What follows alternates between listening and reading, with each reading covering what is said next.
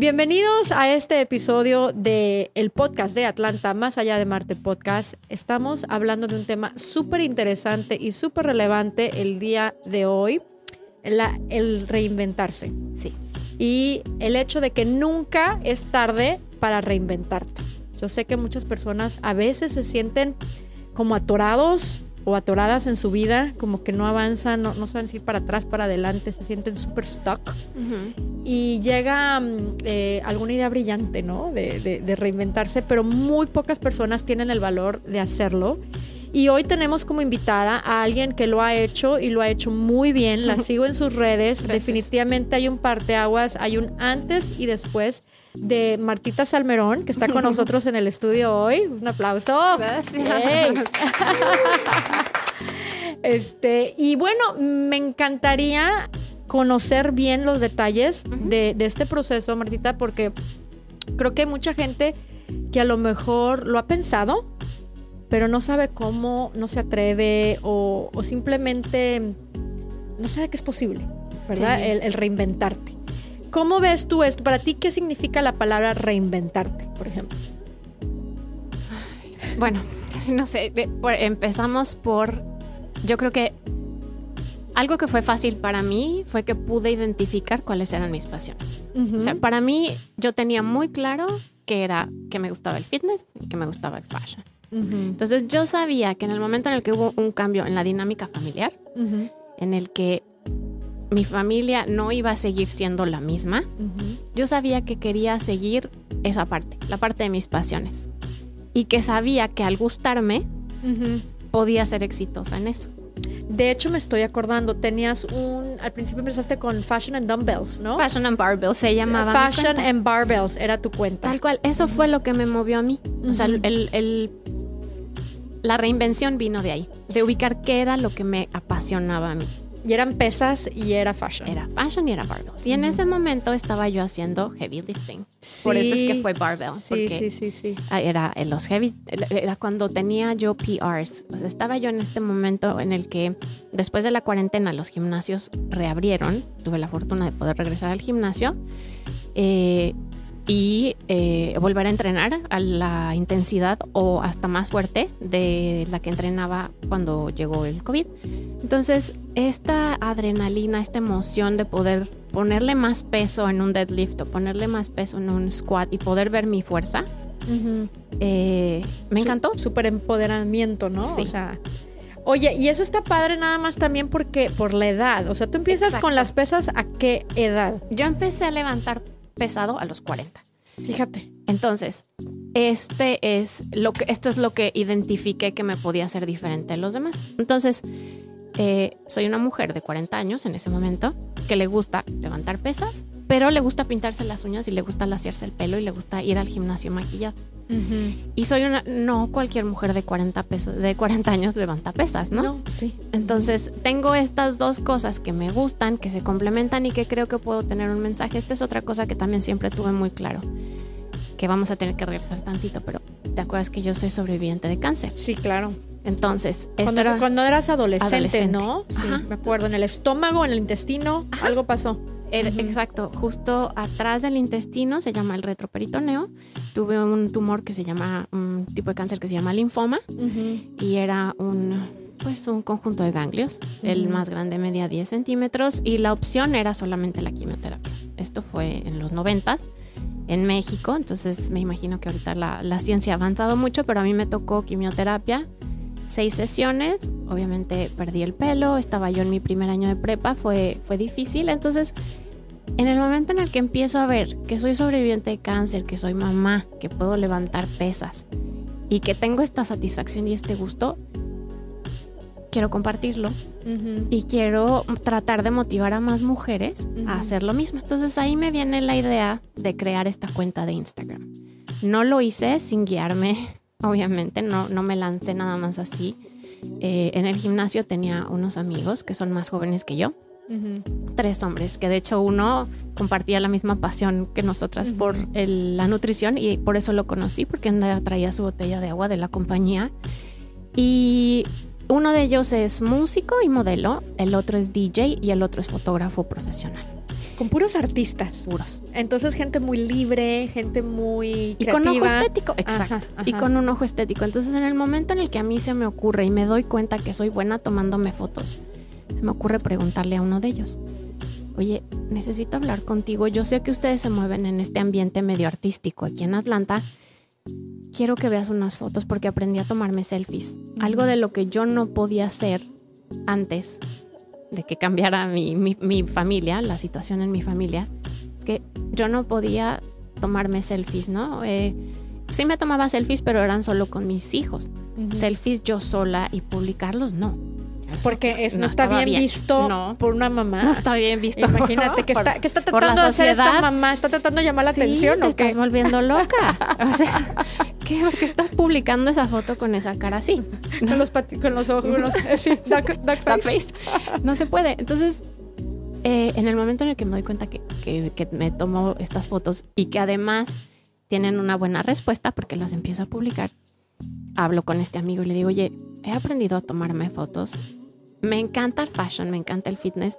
No sé qué hacer, no sé por cuál definirme, pero, pero me gustaría empezar a modelar. Y no sé si por la parte de fashion o por la parte de fitness. Él fue el que me dijo, no, tú tienes, perfectamente puedes hacer los dos porque eres una mujer de cierta edad que está padrísimo que compartas tus dos pasiones, sobre todo la de fitness, ¿no? Porque pues existe todos estos tabús de que las mujeres no debemos de hacer pesas pesadas porque te pones bulky y todo eso, que ya tú ya sabes. Sí, sí, sí, Te va a caer la vejiga con los squats, todo, ¿no? casi, casi. Sí, y levantas tres, este, haces tres repeticiones de squats y te vuelves este, machorra. No. O sea, yo seguí siendo siempre delgadita, obviamente me puse más, más musculosa, en, algunos momentos sí. Pero tiene que ver mucho la nutrición con ¿Te acuerdas que lo platicamos? sí. sí. O sea, de que si le quieres, si quieres hacer squats y no verte súper musculosa, hay maneras de manipular la, la, nutrición para que tampoco te salgan tanto o empiezas a implementar más cardio, también para quemar un poquito el músculo, o sea, hay mil maneras. Sí, es un proceso y es un aprendizaje, como siempre.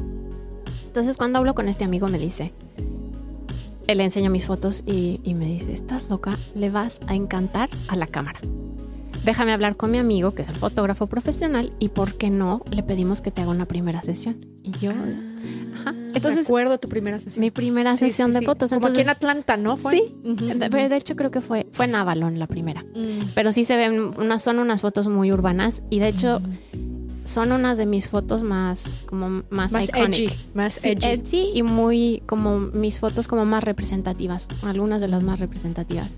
Y fue mi primer photoshoot. Entonces, le dije, ok, va, mejor necesitas establecer bien tu cuenta de Instagram, piensa cómo te quieres llamar y escoge un par de nombres y bloquealos.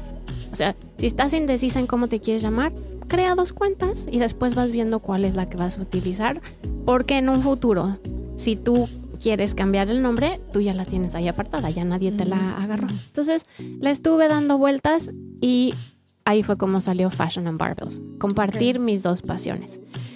Y, eh, y, bueno, y yo sabía que quería modelar, que no era solamente compartir un mensaje en las redes para, para, para, empoderar y dar este, esta idea de que las mujeres podemos hacer ejercicio y podemos compaginar la familia y compaginar un trabajo y además sernos, ser coquetas y, y seguir a la moda, porque esa es otra cosa que me pasaba. Sí.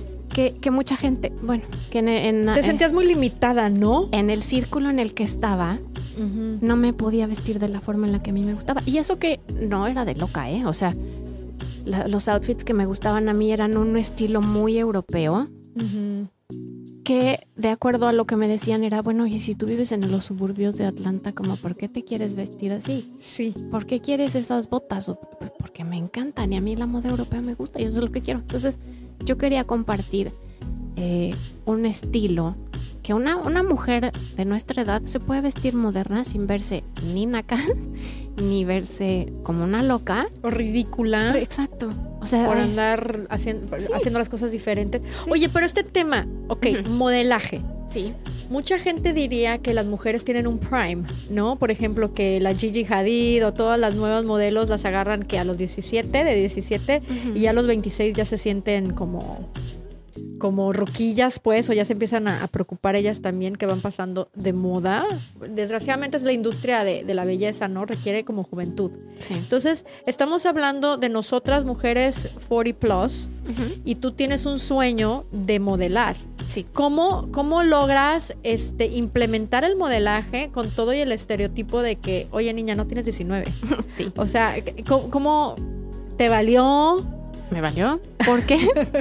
Porque hay modelos en todos lados. O sea, tú agarras la tele, el celular, una revista, hay modelos de manos para la crema, hay modelos de manos para las uñas, hay modelos ¿De pelo? todo, de pasta de dientes. Para el champú, así súper. O sea, hay abuelitas modelos. Siempre necesitamos modelos para todo. Entonces yo dije, yo no voy a hacer haute couture, que es donde está Gigi Hadid o donde han estado todas estas flacuchitas, que además tampoco tengo la estatura. O sea, sí Pues soy estás alta, alta, si estás pero alta, no, no mido un 80, por ejemplo. O sea, esos modelos son flaquititas, son talla 0, talla 2 y miden un Pues sí 80 estás más. flaquita y estás altita, pero bueno. Pero no. Y, No tanto. y ni la edad ni, ni el cuerpo. Entonces, yo sabía que quería modelar, pero de acuerdo a mi age group, a mi, a mi rango de edad. Entonces, claro, a mí me llegan, estaba viendo y yo, pues sí, o sea. Sí. llegan publicidad con chavas de 30, de 40 y, y por ahí no le veo el, el- el problema, pero mucha gente pues le gusta criticar, ¿no? No, es que son los estereotipos y la sociedad que siempre nos ponen estos bloqueos. Y, y es, es mucho también de lo que he tratado de estar eh, defendiendo, ¿no? Eh, y si te pones a pensar también el ingreso de una mujer de nuestra edad o de sus esposos, que si les quieren comprar cosas, obviamente Es, el, es mayor el ingreso, el, el poder adquisitivo de una mujer como nosotras que una niñita de 20 años. Sí, claro. Entonces hay targets para todo. Gracias a Dios, ¿no? Sí. Entonces era Viene con la edad, viene con la edad, no todo, no todo es malo. No, exacto. Entonces yo estaba enfocada a eso, a inspirar a mujeres de mi edad. O sea, unos años menos, unos años más, pero Dentro de un rango Sí. 35 a 45, digamos. Ujú. O sea, yo no me iba a poner, sabía que no me iba a poner al nivel de una niña de 19, 20, de entre 19 y 25 años, pues no. Entonces, eh, sabía también que tenía que aprender mucho. Entonces me puse a aprender de Instagram y me puse a buscar eh, cursos online de, pues para certificarme como modelo, aprender qué era lo que tenía que hacer. ¿Qué para... te enseñan para certificarte como modelo? Por ejemplo, así, dime algunas tips, dos o tres. Ajá. Bueno, te enseñan obviamente a prepararte para un casting. Ujú. Bueno, primero te enseñan el vocabulario, ¿no? Entonces tienes que saber qué quiere decir Time for Pictures, TFP, em, cómo te tienes que vestir para un casting, cómo te tienes que vestir para unas fotos digitales, eh, que ese es otro, otro término que tienes que saber. Te enseñan eh, a caminar en pasarela, diferentes estilos de caminata en pasarela, porque no todas las caminatas en pasarela son No iguales. todo es alta, alta, alta Ajá, costura, como costura, decías. ajá. Ajá. Y, eh, y básicamente es eso, prepararte para un casting y prepararte para una entrevista. Hay diferentes tipos de castings. Hay castings en donde tú nada más mandas tus fotos que tú ya tengas o te piden que tú te tomes fotos en tu casa y que las mandes lo más naturales. Entonces generalmente esas fotos son top blanco, jeans y generalmente sin zapatos. Mm. O a veces te dicen Quieren "Ponte ver los tacones". pies. Es que te pueden. Si, por ejemplo, eso lo haces para una agencia, una agencia Ajá. te lo está pidiendo, la agencia te tiene ahí y es un catálogo. Entonces, las empresas llegan y dicen: Ah, mira, esta no me gusta a lo mejor su cara, pero me gustan sus piernitas y sus piecitos, quiero que modele mis zapatos. Mm. Entonces, ajá. Entonces, eso es lo que aprendes en los cursos de modelaje. Eh, te enseñan cómo, eh, cómo desenvolverte en una entrevista, qué es lo que tienes que decir.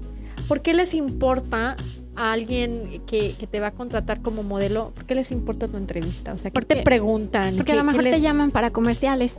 Ah, ok. O sea, no siempre es modelo de catálogo o modelo de pasarela. Puedes, pueden buscarte a lo mejor para comerciales o para ser el, ah, ¿El voiceover o el- algo? no, el, ah, el, ah, los extras en una película. O sea, ya de modelaje te vas también a actuación. Eso va un Es que eso se me hace muy padre. Estamos hablando, ok, voy a recapitular un poquito para la gente que, porque nosotros Se va vamos a ir muy rapidito, sí, que se van conectando. Que yo conozco a Martita, más o menos en el 2012, Ujú. te, íbamos, teníamos un mini gimnasio juntas, bueno, Sí. no gimnasio, un estudio, Estudio de, de baile. de baile y de fitness para mujeres de, esa edad, 35, 45 más o menos. Eh, nutrición, fitness, Pero de repente Martita eh, se nos vuelve modelo, este, photoshoots por todos lados, viajando a Europa, te hiciste Amazon influencer, Sí. eh, tiene, eh, escribe todo en italiano ya en sus cuentas porque pues está, es su mercado, es su gente, es su público. O sea, de repente totalmente un, re- un reinvento, una Martita nueva.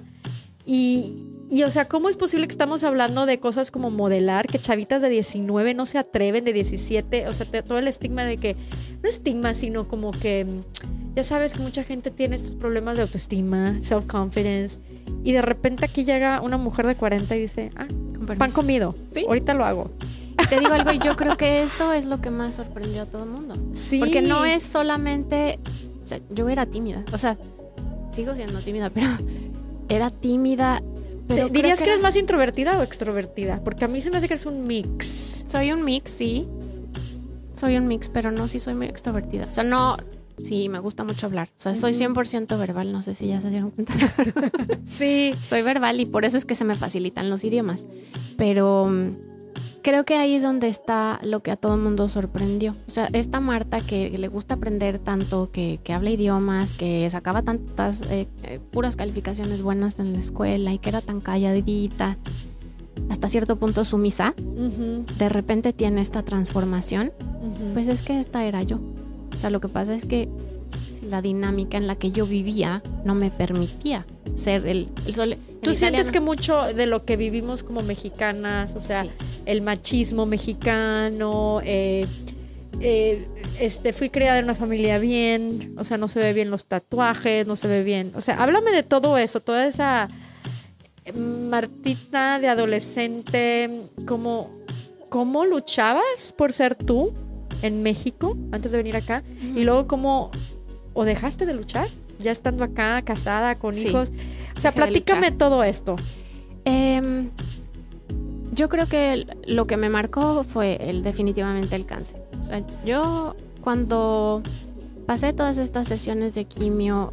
eh, 16 añitos, 16 Martita, años. más o menos. Ajá. El primer año de prepa en México, eh, a los 16 años, que además saqué un- un- una fuerza y un coraje porque mi papá y mi mamá, mi mamá como que se encargó de mi bienestar físico, o sea, de prepararme comidita sana para que yo estuviera bien, y mi papá se encargó del emocional, de mi parte mental, sin querer.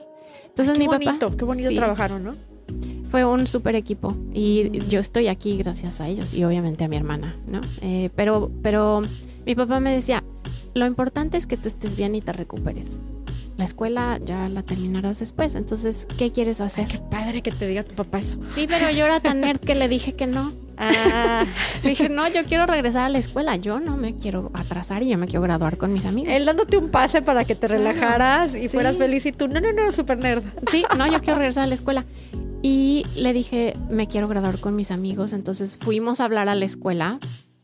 Hablaron con la directora y la directora dijo, por supuesto que puedes venir. Porque el problema era que yo iba tres semanas, cada tres semanas iba a tener que faltar a la escuela. Entonces iba a tener muchísimas faltas, me iba a atrasar. Eh, no podía Por una semana. ¿faltabas o más? Faltaba dos días. Dos días. Cada Jueves tres semanas, dos días. Ujú. Jueves, viernes y tú usabas sábado y domingo para recuperar. Exacto, y el lunes ya regresaba a la escuela. Eh, y, por ejemplo, en, en México, en mi escuela, en- entrábamos a clase de 7 y había meses en que era muy frío y corría el riesgo de enfermarme de gripa. Cuando tu sistema inmune está bajito por la quimioterapia, pues no te lo recomiendan. Entonces yo a clase de 7 no iba y tenía el compromiso de ponerme al corriente con los, con los apuntes. Eh, entonces la directora dijo, por supuesto, no tienes ningún problema. Es más, este, además te ponemos en un salón abajo, en un piso más accesible para que no tengas que subir tantas escaleras cargando la mochila. O sea, me cuidaron muchísimo. Wow. Hablaron con mis compañeros, esta es otra parte súper linda porque nunca nadie me hizo bullying, nunca nadie me hizo una pregunta. Todo el mundo hasta como que me cuidaban, yo creo. Y tenías tu pelito más corto porque lo habías perdido. No tenía pelo. Está Y nadie te hizo bullying. No, me- mi papá y mi mamá me llevaron a comprar una peluca. Ah. Entonces yo iba a la escuela con peluca pensando en que yo sabía que ellos sabían, pero nadie decía nada. Era un respeto. Sí. Ay, qué padre. Entonces, am, al haber pasado toda esta situación, todo esto, sí, eh, yo decía, bueno, me quiero poner otro arete en la oreja y mi mamá me decía, no, es que eso no se ve bien. Y yo, ay, mami, por favor, o sea, después de todo lo que pase, ¿me vas a decir que no me puedo poner otro hoyito en la oreja? Vencí un cáncer, me quiero poner otro hoyito en la oreja. Y entonces me llevaba a regañadientes, pero decía, bueno, que voy a darle por su lado. Y me daba por mi lado, pero con hasta cierto punto no me dejaban más. Eh, por otro lado... Y todo esto nacía de un, por ejemplo, que tú querías otro piercing ¿Era fashion? De moda. Era que tú lo veías que se veía padre y quiero uno. Sí. O sea, por ejemplo, no sé si te acuerdas, pero cuando nosotras estábamos en prepa es cuando se pusieron de moda las uñas de colores. O sea, las uñas azules. Nunca en la vida una mujer se había pintado las uñas azules. Y en esa época que se pone de moda, por ejemplo, No Doubt, con Gwen Stefani, o están The Cranberries. Toda esta época así como rock alternativo, así pues para eso era lo que me gustaba a mí. A mí me gustaba el rock. A mí me gustaba Oasis, a mí me gustaba Green Day, sí, obviamente me gustaba Luis Miguel Timbiriche, pero yo era media rocker. Entonces esa era mi personalidad y yo lo buscaba por imitar como cualquier jovencita. Entonces obviamente pues no me dejaban, me dejaban hasta cierto punto. Pero algo que fue bien padre es que en el momento en el que empiezo a aprender idiomas, que es en este año de prepa, empiezo a aprender francés, inglés ya lo tenía porque mi escuela era bilingüe. Empiezo a aprender francés. Cuando me graduó de prepa les digo a mis papás, me quiero ir a Francia quiero estudiar francés, ya estudié tres años y quiero irme sola. Entonces, a estudiarlo bien, ¿verdad? No, no de, de, libros, sino con la gente. ajá, irme a una escuela y estar viviendo en París y caminar por las calles y subirme al metro. Y esto hasta cierto punto en México, en el tipo de escuela en el que estudié yo, pues era más o menos lo que buscábamos varias, ¿no? O varios amigos. Eh, algunos incluso hasta se iban un año sabático. Entonces, mi papá me dijo, sí, claro, te puedes ir. Y mi mamá dijo, no, o sea, estás loco. Acaba de sobrevivir un cáncer hace dos años que terminó la quimioterapia. ¿La estás dejando irse a París sola? Si la dejas ir, es tu responsabilidad. Cuando los papás dicen eso, ¿verdad? Es tu culpa, que tú la dejaste. Y no. Viendo la novela. Y gracias a Dios salió súper bien. Mi papá confiaba mucho en mí. Eh, teníamos una relación muy bonita. Y, y, pues así, así era yo, era, era, era viajera, era rockera y de independiente hasta donde me dejaban. Entonces, cuando llego a vivir aquí a Estados Unidos, eh, me tengo que enfocar en trabajar, en sacar adelante mi familia. Viví situaciones difíciles de, de visa, o sea, con migración, situaciones, nos tocó una crisis económica también. La del 2008-2009, ¿no? Ajá. Que estuvo, ay, estuvo o sea, pésima esa. Fue horrible. Y, y, recuperarte de ahí fue muy difícil. Entonces me olvidé de mí, me olvidé de lo que me gustaba a mí, me enfoqué en trabajar. Y, y tenía niños chiquitos. Tenía niños chiquitos. Bebecitos. Sí, eran bebés. Sí, sí, sí, sí, sí. Entonces me olvidé de lo que me gustaba, me olvidé de, del ser rockera y obviamente también pues la sociedad, ¿no? No, como dos aretes ya no, no se ven bien, ¿no? Las uñas, no, las uñas una mujer que es mamá se las pinta de rojo. ¿Cómo te las vas a pintar? O French manicure. O de morado. Sí. Y yo no, pero es que a mí me gusta morado en invierno. No, las uñas son rojas. O French manicure. Entonces, pues fui accediendo por comodidad. sí, por no tener problemas, porque estábamos lidiando yo creo que también con otras cosas que yo decía, bueno, pues pick your más importante, es más importante esto, ¿no? Sí. Y así me fui dejando y fui dejando a un lado Marta yo en ese momento no sabía que Marta cuenta. Yo lo aprendí a mis 40 años. O sea, yo, yo aprendí que Marta, que, que nosotros como individuos, nuestro valor más importante es la libertad. No estoy hablando ni de libertinaje, ¿eh? ni estoy hablando de, de que ahora estoy sola y puedo viajar por el mundo. No, me refiero a la libertad de escoger de vestirte. Cositas tontas, como, como me voy a hacer un tatuaje aquí bonito, una mariposita. o, hablar, estar en una reunión en donde estás con amigos y poder expresarte sin que te vean feo, sin que te vean, te paten por abajo de la mesa. Cositas así que mm, pues que van deteriorando las cosas, que, que, que te van privando y te van, y te van haciendo chiquita. Sí, claro. Hay un momento en donde tú dices, no me reconocí. ¿Hay algún momento en que dices, Marta, ¿qué pasó? Yo creo que cuando toqué fondo, que fue cuando cumplí los 40, estaba yo en un momento de ansiedad horrible, que yo te digo, con lo que he pasado con el cáncer, con la situación económica, con... De venir aquí a Estados Unidos, con una... Extrañar. nunca había estado tan mal como en ese momento. En ese momento dije, ¿qué, qué, qué, qué pasa? ¿Qué, ¿Qué, está pasando aquí? ¿Cuáles son los síntomas? ¿Cómo se siente uno cuando está tocando fondo o cuando sabe que las cosas tienen que cambiar? Cuando tú sabes, esto tiene que cambiar, no puede seguir así, me tengo, o sea, ¿qué, qué es lo que sentías en tu, en tu alma, en tu ser? Yo, yo soy muy sonriente, soy alegre y, y perdí esa parte. Y por otro lado... ¿Te lo decía la gente? o, tú misma te veías. Y yo misma me lo veía, ajá. Y la gente me lo notaba también. Sí, sí me lo notaba. La gente que te ama siempre sabe, ¿no? Y, te, como que te manda algunas pistas. Sí, pero pues cuando tú estás de necia y de terca, pues no mucha gente te puede sacar, eres tú quien tiene que darse cuenta. Total. Entonces, yo soy muy yo siento todo en el estómago. Hay gente que a lo mejor se le refleja en la espalda, hay gente que en la cabeza, a mí en el estómago. Entonces, para mí la ansiedad era esta molestia en el estómago y falta de aire. Entonces yo me sentía ansiosa, angustiada. Ahí fue cuando dije, no, las cosas no están bien y tienen que cambiar. No sé cómo no sé cómo empezar, no sé qué voy a hacer. Y también coincide con los 40 y todo esto coincide también con las hormonas, ¿no? Que ya están jugando un papel importante en nuestras vidas. Sí. Y nos están queriendo avisar. O sea, tu cuerpo siempre avisa cuando no está bien. Ese nudo que tú hablas en, el estómago o en la garganta o donde sea, es tu cuerpo queriéndote, tu sistema nervioso, queriéndote avisar de algo que no está bien. Te manda una alerta, estoy 100% de acuerdo.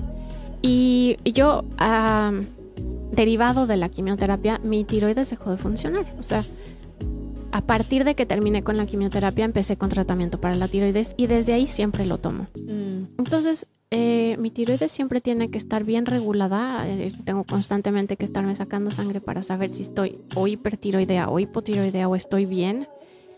Eh, y ese es un factor también que te puede, el que tu tiroides no esté bien regulada, te puede meter en depresión.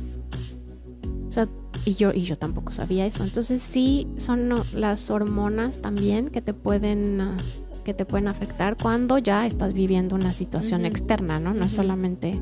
Sí, sí, sí. Es que es todo. Se junta todo. Lo interno, lo externo, la edad, eh, las circunstancias de la vida, la crisis, eh, si el matrimonio está bien o no, si los hijos te estresan o no, o sea, todo. Y a esto agrégale, o sea, yo cuando yo toco fondo es diciembre de 2019, dos meses después llega COVID. Espérame tantito, tu papá también. ¿En qué momento tu papá fallece? Em, en diciembre de 2019, en esta Navidad en donde te digo que yo ya estaba muy mal y con muchos nervios y miedos, etcétera, es la última Navidad que lo puedo ir a ver y me doy cuenta que él, ¿te acuerdas que su enfermedad pues era progresiva, ¿no? Porque Parkinson, pero ya yo lo vi ya muy malito. Y yo dije, ya no me va a durar mucho. Eh, no podía viajar inmediatamente. O sea, yo regresé en diciembre, regresé a Atlanta, pero no podía regresar inmediatamente a México porque estaba esperando arreglar mi, situación migratoria. Tenía que arreglar algunos papeles, no podía viajar. Cuando finalmente llega la oportunidad de poder viajar para ir a ver a mi papá, porque yo sabía que ya no faltaba mucho, nos encierran en cuarentena. Nos, viene el lockdown y nos encierran, que fue tipo el 19, 16 de, marzo mi papá fallece el 4, el 6 de abril. Wow. O sea, ni siquiera estábamos bien enterados, teníamos miedo, no sabíamos el COVID, o sea, ¿qué era? Nada más sabíamos que las fronteras estaban cerradas, que no podíamos salir de nuestras casas, que nos teníamos que... Había reportes de hospitales horribles de Europa, te llegaban unos reportes que era eh, por ejemplo, yo me acuerdo que yo leía es este que América no se estaba preparando bien. O sea, América estoy hablando de todo el continente americano. Sí, sí, Porque en Europa hay unas muertes y, los hospitales sobresaturados. ¿Y escuchabas estas historias de terror? Claro, porque llegó, empezó en Asia, de ahí se pasó a Europa y de Europa vino para acá. Entonces nosotros íbamos como que retrasados. Sí. Eh, y, nos decían, tómenlo en serio, tómenlo en serio. Me acuerdo que porque al principio pues aquí en Georgia se tomó más o menos en serio. O sea, la verdad, ya para junio, julio.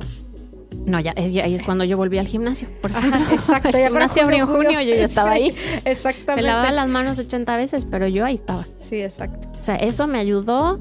Además, el gimnasio, desde hace 10 años que te conozco, que fue cuando más.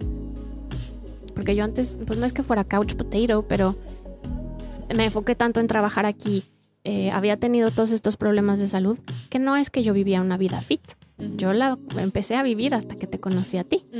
Por haber este, trabajado en esta empresa de, nutrición, es que entra eh, ahí es donde se desarrolla mi pasión por el fitness. Entonces, me doy cuenta que no es solo por, por verme bien, ¿no? O porque mi cuerpo cambia, sino que me da una sanidad, me ayuda mentalmente a estar más Por salud mental. Yo siempre he dicho que la mejor manera de combatir a veces el estrés o la misma depresión son con las hormonas, eh, eh, las endorfinas que salen después del ejercicio. Sí. O sea, ya lo demás es añadidura, ¿no? De que te ves bien y todo. O sea, principalmente es que te sientas bien.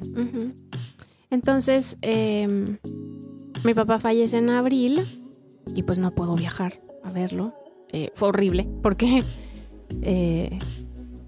no es, obviamente una muerte nunca es bonita, pero cuando se te va el que es tu roble, siempre tenemos tendencia a ser más cercanos o a la mamá o al papá.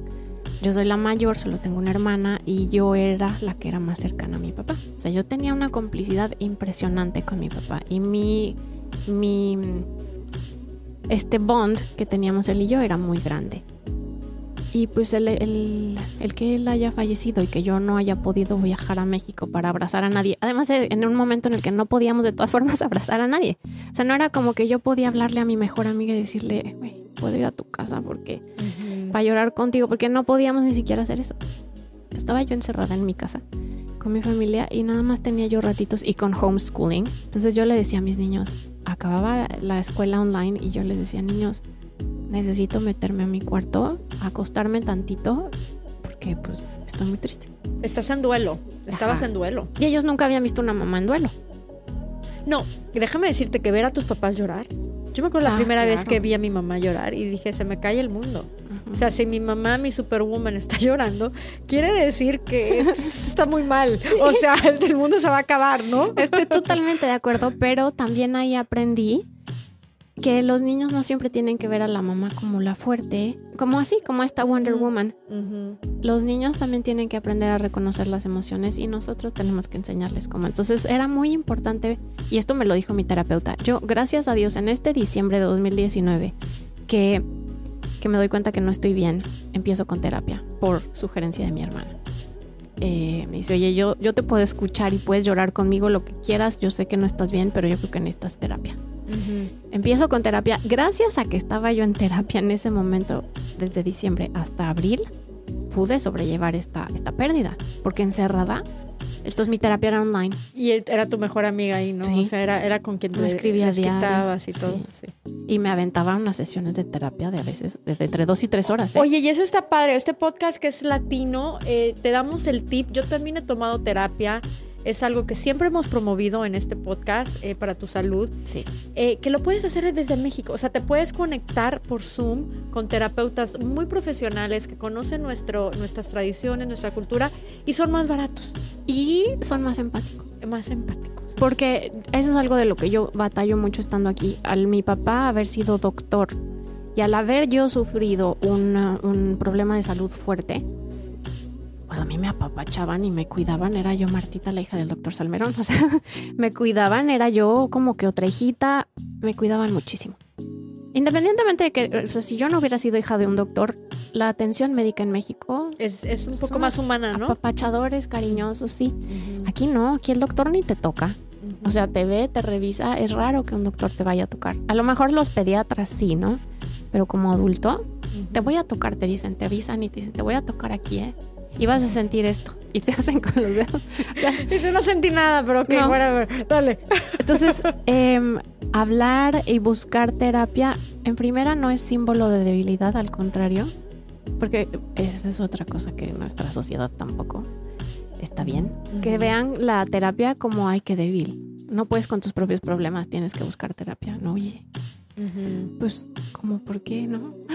si hay especialistas para todo, ¿por qué no voy a buscar? Si, si vas a un dentista porque te duele la muela, ¿por qué no vas a ir a un terapeuta si no te sientes bien? estoy estresada, tengo ansiedad, tengo, ¿por qué no puedo eh, buscar una solución? claro, necesito un profesional. Sí, necesitamos permiso de la sociedad, ¿acaso?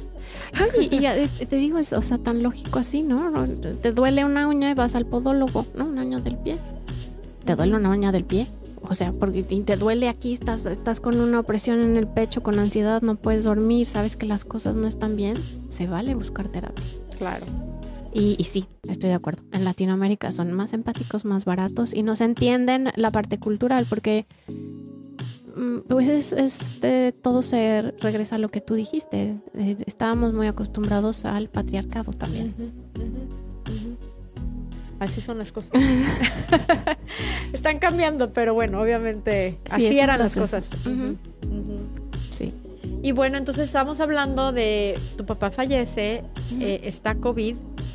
¿Y no sentiste esa parte a lo mejor un poco más mística, más espiritual? Que dentro de tu tristeza, obviamente, sucede algo hermoso, que te sientas acompañada a lo mejor y guiada a este, a este estamos hablando de reinventarte, de ser una persona nueva, de ser guiada en este proceso de, renacer por tu ángel. Absolutamente sí. sí. Háblanos un poquito de eso, ya nos vamos a ir a nuestro primer break, tenemos cinco minutos. Háblanos un poquito de cómo tú sentías a tu papá o qué, eh, o, esa fortaleza que te daba, nos explícanos. eso está padrísimo. Sí, me lo dijo mi terapeuta, es que mi terapeuta es lo máximo. Porque mi terapeuta eh, tiene esta parte espiritual, que es lo que mi hermana cuando me la recomendó me dijo. Me dijo, mira, no es una terapeuta normal. ¿eh?". Pero me vino muy bien porque me dijo, mira, Martita, tu papá escogió haberse ido en este momento. Ay, hijuela. Ajá, porque mi, mi, papá llevaba como que casi casi amenazándonos con que se iba y no se iba. Yo llegué a ir a México un par de veces cuando mi hermana me hablaba y me decía, vente porque yo creo que ya no la libra de este fin de semana, ya iba yo, ¿no? Y no, y así nos duró muchísimo tiempo más. Entonces, en el momento en el que el mundo se para, el mundo se detiene, a mi papá se le ocurre irse. Entonces yo decía, ¿cómo? Porque además mi papá era un, un doctor conocido en la Ciudad de México. Nuestro apellido no es muy común, entonces era, fue uno de los primeros radiólogos de la Ciudad de México. Y yo decía, no es justo que mi papá no tenga un tributo como él se merece. Nadie pudo ir a su funeral. Solo estaban mi mamá, mi hermana. mi habiendo servido a mucha gente, ¿no? Era porque era una persona muy empática y de un corazón enorme. Me dijo mi terapeuta, mira Martita, tu papá era tan sencillo, tan humilde y tan buena persona y tan que él esas cosas no, no le interesaban. Yo creo que él escogió irse en este momento porque él sabía que tú lo necesitabas más, más cerca con todo esto que estás pasando y ahora lo tienes junto a ti. Sí, no ahora, ya, ahora la distancia es, o sea, está aquí. Sí. Ya no tienes que viajar a México, ya lo tienes aquí. Ajá. Y así fue, y así fue como lo empecé a percibir, eh, a sentir. Yo en las noches, cuando mis hijos acababan sus clases online, me iba al basement o mis hijos tienen un trampolín y, el, el, trampolín está rodeado de arbolitos, entonces yo me salía a brincar en el trampolín, era mi workout y me acostaba a boca arriba a ver las copas de los árboles y a sentir el viento y a, a, tratar de conectar con mi papá. Era como, era como sentía su presencia. Sí. Sí, porque no, pues te digo, no había podido abrazar a nadie, o sea, ni a mi mamá ni a mi hermana. Todo el mundo estaba en México, yo estaba en Atlanta solita con, con, mi familia y con mis hijos online, ¿no? En, en, la escuela, ni siquiera, y no se podía viajar, las fronteras cerradas. Entonces mi forma de sentir era así, guiada por mi terapeuta. Wow. Y bueno, gente, este, vamos a seguir y continuar con la historia de Martita, de Marta Salmerón. Hasta ahorita hemos visto la parte antes, hablamos del, cáncer en la adolescencia, hablamos de, de, cómo reconocer cuando tú sabes que viene un cambio en tu vida, cuáles son esos síntomas que te impulsan a buscar ayuda. Y en esta segunda eh, parte vamos a enfocarnos un poquito más de aquellos logros. Cómo empezaron a suceder las cosas para ti, Martita. Y bueno, muchas gracias por estar aquí. Al contrario. Está toda la gente, les recordamos que esta es tu primer eh, parte del podcast. El segundo va a salir el miércoles, así que quédate con nosotros en este episodio. Nunca es tarde para reinventarte. gracias.